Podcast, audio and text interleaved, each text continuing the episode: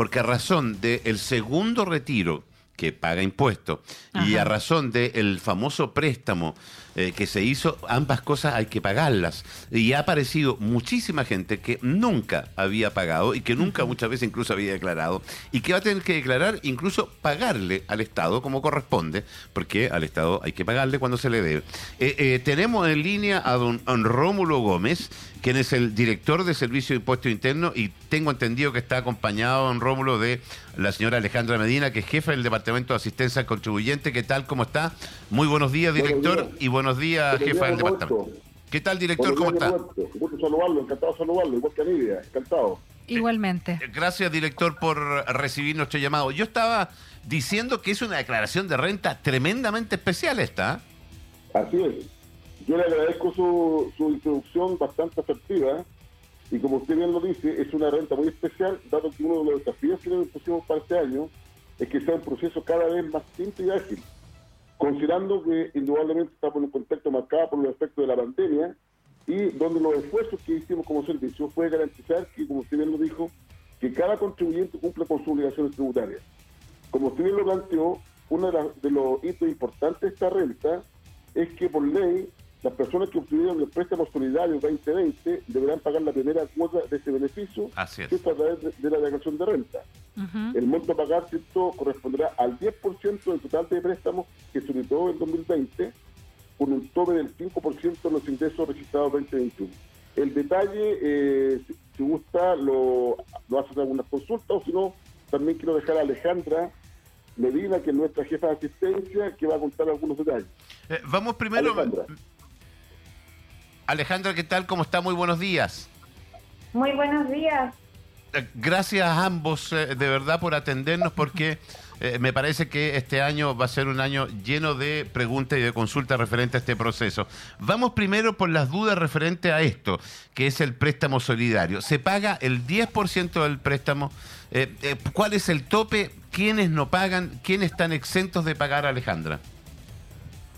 En, términos generales, todos tienen que pagar. Y eh, se hace el cálculo del tope del 5% de los ingresos que haya obtenido durante el año 2021. En esencia, ¿quién quedaría exento? Aquel contribuyente que no recibió ingresos el 2021 porque el 5% aplicado sobre cero es cero. Sí. Ya. Ahora, o sea, perdona, está exento solo el que no recibe ingresos. Exacto. El que no recibe ingresos no, no se le va a hacer el cálculo de la cuota y el saldo va a quedar como saldo insoluto para el próximo año. Recuerden de que esto se pagaba en cuatro años tributarios. Hoy el 10 y los próximos tres años tributarios el, 30%, del saldo que vaya quedando pendiente. Ah, así es. Eh, ok. ¿Algo le querías preguntar? Sí, no, tengo muchas dudas. Eh, Alejandra, director, eh, ¿qué, ¿cuál debería ser en lo que yo me debería preocupar antes de pagar? Eh, ¿dónde puedo revisar mi información? ¿Cómo puedo conocer el detalle de mi cuánto Tengo que pagar? Claro, ¿cómo saber cuánto es lo que tengo que pagar? Eh, Mira, en primera instancia, nosotros antes del proceso de renta habíamos predispuesto una prerenta. Ya. Ahí salía el detalle de lo que le correspondía eh, pagar o lo que le correspondía de devolución. Esa era una primera información. Hoy día eso ya no está disponible, pero en la página de impuestos internos, en nuestro sitio web, tienes un eh, anuncio, un, recuadro grande que dice beneficios COVID. Si usted ingresa al, a, este, a, esta parte, a este aplicativo, va a encontrar la opción de preguntar por todos los años que hemos dado beneficios. Y lo que hay que centrarse para este año es en los beneficios del 2020 y en particular en el préstamo del 2020. En el préstamo solidario del 2020. Con muchos usuarios que confunden los beneficios que se otorgaron en el año 2020 con los beneficios que se otorgaron el año pasado, que es el 2021. Que esos todavía no se empiezan a cobrar, se empiezan a cobrar recién a contar del próximo año. O sea, lo que se está cobrando entonces es solamente los beneficios eh, eh, del año 2020, básicamente el préstamo solidario, es el que se estaría cobrando, ¿no? Exacto, el préstamo solidario. Recordemos que este préstamo solidario eran tres préstamos de hasta 650 mil pesos y para quien no haya accedido al bono podía pedir un cuarto préstamo. Exacto.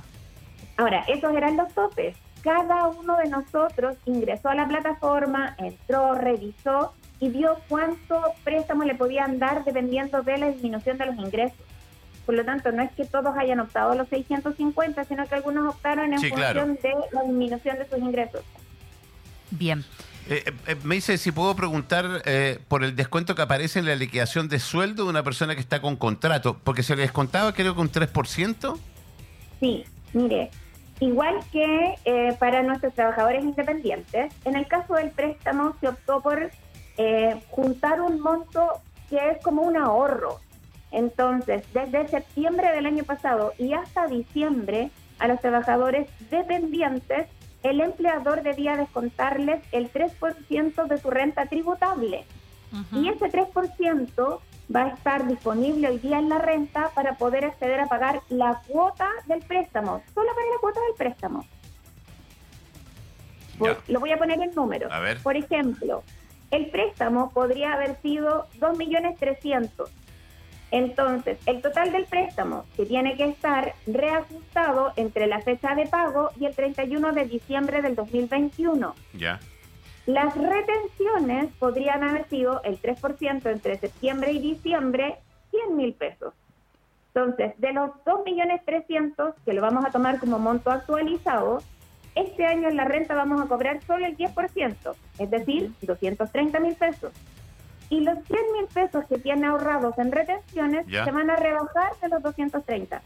Ah, perfecto, de los 230, no de los 2 millones 300. Exacto. Ah, perfecto, ya. En el fondo, don Roberto, es un anticipo. Es un anticipo que pagó el... sí, claro, exactamente, exactamente. Mm. Claro, pero no se descuenta de los 2 millones 300, director, sino se cuenta de la cuota de los, de los 230.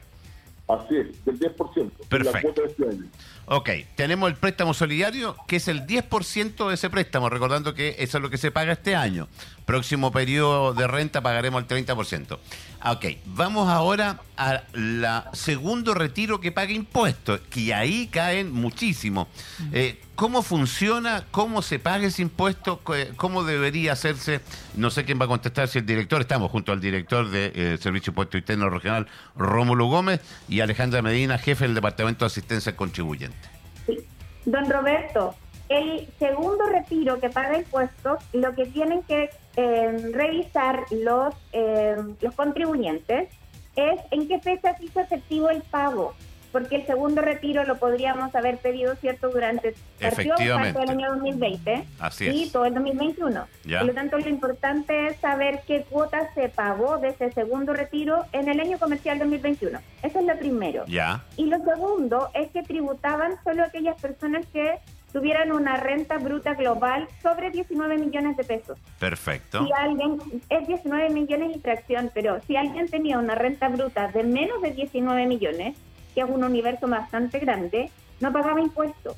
El cálculo te lo hace la plataforma de manera automática, la propuesta está disponible y la AFP era la encargada de informar todos los retiros. Ya. Vale que decir. Se pagaron en el año 2021. Solo en el año 2021. Sí. Es la y, solo el, y solo el segundo retiro. Solo el segundo. retiro. Ok. Eh, ¿Cuándo pago entonces? Yo voy tratando de, traducir, ¿no es cierto? Está, está muy bien explicado. Eh, aquellas personas que tienen ingresos eh, por sobre los 19 millones brutos, brutos, que incluye las leyes sociales, etcétera, anuales, habría que sacar 19 dividido en 12 para dar un promedio mensual. sobre ese monto comienzan a pagar. ¿no es cierto? Aquellas personas que tienen ingresos menores a los 19 millones brutos no pagan impuesto por el retiro, por el segundo retiro de la AFP. ¿Estoy en lo correcto? Ah, está en lo correcto. Ojalá hubiera, ojalá hubiera sido así de bueno en el colegio yo, ¿ah? ojalá. O, me, hubieran explicado también como lo explican ustedes también. Muy clarito, alrededor de los eh, millón quinientos ochenta y tres mil. Ya, un millón quinientos ochenta y tres mil brutos el promedio más o menos. Ya, ¿qué pasa si yo tengo un promedio mayor a 19 millones y hice el segundo retiro? ¿Cómo, ¿Cómo se calcula el impuesto que voy a pagar? Solo se calcula en la declaración de renta de ahora y entra a sumarse con todas las los otros ingresos que la persona haya tenido y están afectados al impuesto global complementario. Ah, perfecto, es el que pagamos todos los años. Ok. O sea, básicamente lo que pasa es, eh, es el aumento del global complementario. O sea, agarro los 19, por ejemplo, agarro los 20 eh, o 22, 24, lo que sea, y le sumo el retiro y ese va al global complementario. Así, es, don Roberto. Ok. Ojo que... Roberto, una vez que lo lleva al global complementario, lo ubica en el tramo que le corresponda, dado que es un impuesto que tiene tramo, y ahí se hace el cálculo del respectivo, como se viene indicado, del impuesto global complementario. O sea, aquí la gente que podría aparecer eh, pagando es aquellas personas que nunca han pagado global complementario porque están bajo los 19 millones. No necesariamente, sino que podría pasar, por ejemplo, con personas que eran trabajadores dependientes y que cumplían con su obligación tributaria en el impuesto único de manera mensual. Ya. Entonces no caían en tener que declarar la renta. Ya. Porque de manera mensual ya cumplían con su obligación tributaria. Ya. Ahora, si yo, trabajador dependiente, hice el retiro, estoy obligado a hacer la declaración de renta porque ahí tienen que reliquiar el impuesto global complementario y me van a dar de crédito, van a rebajar contra este cálculo que se haga lo que yo haya pagado como trabajador dependiente. Espérame, Alejandra, gracias Alejandra Medina, porque qué tremendo punto, porque aquí donde cae mucho entonces. Importante recalcar lo que está diciendo Alejandra Medina. Si usted es trabajador dependiente, usted paga un impuesto, su impuesto a la renta, lo paga todos los meses en la liquidación de sueldo, ¿sí? Así es. Sí es. Ok. En el caso de ahora, como hay que sumarle el retiro y usted no ha pagado el impuesto por el retiro, sí va a tener que hacer la declaración, estoy en lo correcto, para recalcularle. Ahora, ¿se le va a tomar como abono lo que usted ha pagado? El impuesto que pago mensualmente, don Roberto. Exactamente, lo que usted ha pagado, lo que ha pagado mensualmente se le va a tomar como un abono. Correcto. Perfecto. Y aquí es donde van a caer muchos que nunca, o sea, lo que queremos nosotros evitar, querido director y querida Alejandra, es la cantidad de gente que se va a encontrar con la sorpresa el día de mañana que vaya a hacer un trámite y se va a encontrar con una deuda en la tesorería, producto que no sabía, no supe, no me informé. Esa pregunta que usted nos hace, Roberto, bastante buena porque eh, yo creo que podría caer un universo que dice, bueno, a mí me descuentan el impuesto mensual, por tanto yo no estoy obligado. Si la persona tuvo un retiro, ese retiro lo va a sumar a las rentas que obtuvo en el año, como bien dijo Alejandra y se lo, repitió, va a calcular un nuevo impuesto complementario que en el fondo, don Roberto, el impuesto como eh, conocimiento general, el impuesto que se paga mensual a los trabajadores es idéntico al impuesto global complementario. Sí. Solo que el impuesto es en términos mensuales el, el único y el impuesto global en términos anuales. Pero es lo mismo. Por lo tanto, una vez que esta persona, como bien dijo Alejandra, reliquide el impuesto global complementario, va a salir, por ejemplo, un impuesto de 100, pero si durante el año le calcularon ¿cierto? un impuesto único de 80, solamente pagaría la diferencia. Exactamente, va a pagar, se, va a entender abonado. Así es. Ahora, em, eh, yo hago mi declaración y me salen a pagar 180 mil pesos, pero no tengo las 180 lucas. ¿Qué hago? ¿Voy a la tesorería eh, al tiro o presento la declaración y espero que me cobren? ¿Cómo funciona? Eh, el pago en cuota, porque quien cobra es la tesorería, no son ustedes impuestos internos. Al que se le paga es a la tesorería. Entonces, ¿en qué minuto yo puedo ir a sentarme a la tesorería y decirle, señores, esto me da, esto fue la presentación que yo hice, eh, yo quiero pagar, pero no tengo va a pagar ahora, lo voy a quiero pagar en cuota?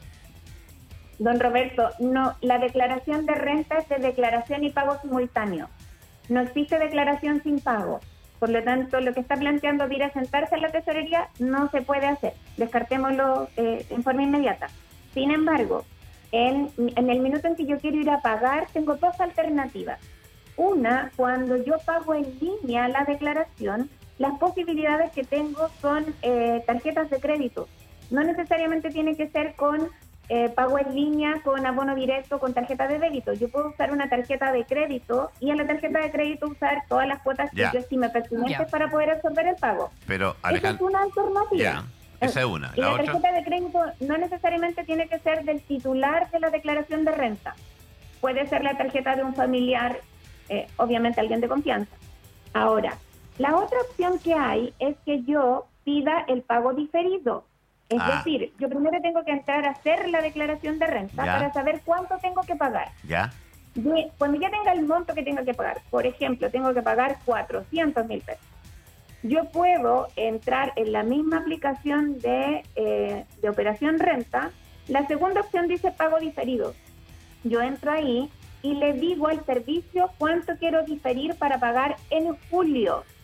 Pero ojo, ese pago que difiero está sujeto a reajustes y a intereses, porque el vencimiento del plazo para pago de la renta es el 30 de abril. ¿Ya? Nosotros damos la opción de postergar una cuota a eh, voluntad del contribuyente, porque yo podría decir, yo quiero postergar 390 mil pesos y solo ahora quiero pagar 10. Yo pongo el monto de lo que quiero pagar en julio. Y por diferencia, después entro a hacer mi declaración de renta y se me va a habilitar un código que dice qué es lo que difiero y me va a calcular para pago los 10 mil pesos. Perfecto. Ya. O sea, está mm. claro. Eh, más claro imposible ya. Hay que pagar sí o sí. el, periodo de renta y yo no declaré Se puede porque no me enteré, porque no supe, porque lo olvidé. Yo puedo venir a impuestos internos a mediados de mayo y girar fuera de plazo la declaración de renta. Pero eso tiene dos cobros. Tiene el cobro del impuesto, que va a estar con reajustes e intereses, más la multa por no haber hecho la declaración dentro del plazo. Exactamente. Recordemos los plazos. Es importante. ¿Cuáles son los, a ver, recordemos los plazos. Sí, si lo, si lo damos en ver, pero quiero eh, hacer énfasis en lo que plantea Alejandra, que si eventualmente un contribuyente no hizo la declaración estando obligado a hacerla, y, esa declaración tenía pago, aparte de indudablemente cobrar los reajustes y los intereses, esta persona va a tener una multa. Sí, claro. Por no haber declarado dentro del plazo. Sí, claro. Lo que yo quiero decir como director, que los directores regionales, por ley, tenemos facultades de condonar multas. Por lo tanto, también si la persona estuviese con un problema que lo olvidó, no se enteró, y cuando le llegue el momento, digamos, de pagar fuera de plazo, tenga una multa, también tiene la opción de solicitar a los respectivos directores regionales condonación de un porcentaje de la multa. ¿Y cómo se hace eso, director? Se hace vía eh, también internet, hay una petición administrativa que se hace, indudablemente tiene, eh, eso se resuelve dentro de la semana, es, un trámite súper rápido. Mira qué bien. Ahora, en lo que usted nos preguntaba, eh, quiero yo que en relación a los plazos, el periodo de presentación para las declaraciones por internet que no impliquen pago se extiende entre el primero de abril y el 10 de mayo. Vale decir, todas aquellas rentas que no tengan que pagar y tengan devolución el plazo es hasta, hasta el 10 de mayo. En el caso de las declaraciones a las que les corresponde algo, el plazo de presentación será entre el 8 de abril o es entre el 8 de abril y el 2 de mayo. Perfecto. Eso es un plazo que está por ley y yo quiero destacarlo. Los que tienen que pagar, plazo máximo ya es solo hasta el 2 de mayo. Ok. Bien. Acá me preguntan eh, eh, muchachos, muchachos les digo, pero disculpe que los demás, ambos. Eh, a ver, hay dos preguntas. Dice, por favor, yo necesito saber cómo hago para que no me cobren el porcentaje de salud por los, los honorarios que emití algunos meses, ya que pagué directamente a la ISAPRE todo el año. Previa consulta física en el Servicio de Impuestos Internos de Valle, donde me indicaron que no sería cobrado porque estaba todo ligado. Esa es una pregunta. ¿no? Don Roberto, las cotizaciones previsionales cubren hacia el futuro. Entonces, la cotización de salud que se cobra este año cubre desde julio del 2022 a junio del 2023. Ah, perfecto. Por lo tanto, lo que él haya pagado antes no aplica para la eh, declaración de renta de este periodo. De este periodo, perfecto. Mm. Buenos días. Si la persona puso el segundo retiro en el fondo 2 de la FP, ¿también tiene que hacer declaración de renta? Sí, el destino no era, no era, una inspección. Perfecto. está afecto. Perfecto. Hay otra pregunta cortita por acá. ¿Qué pasa al otro lado si tengo excedentes? ¿Qué pasa con los excedentes? Derecho por ejemplo, pongámonos el otro ejemplo mi cuota eran 230, pero a mí me retuvieron 280. Los 50 mil pesos que se generan se pueden abonar a la deuda del préstamo o pedir que se devuelva. Y la devolución cae en los mismos procesos de la declaración de renta. Ya, pero es que yo tengo la capacidad de elegir, no es que se vaya inmediatamente al abono. Sí. Así es. Perfecto. Exacto, tiene la opción de elegir. Ya. Eh, yo le quiero agradecer eh, a Alejandra Medina, jefe del Departamento de Asistencia al Contribuyente, a don Rómulo Gómez, quien es el director del Servicio de Impuesto Interno Regional, eh, y, y agradecerles tremendamente y dejar la invitación hecha ante una segunda oportunidad, porque yo insisto lo mismo, es un proceso de declaración de renta totalmente distinto y que requiere de mucha información. Y nosotros, los medios de comunicación, tenemos que estar disponibles para aquello.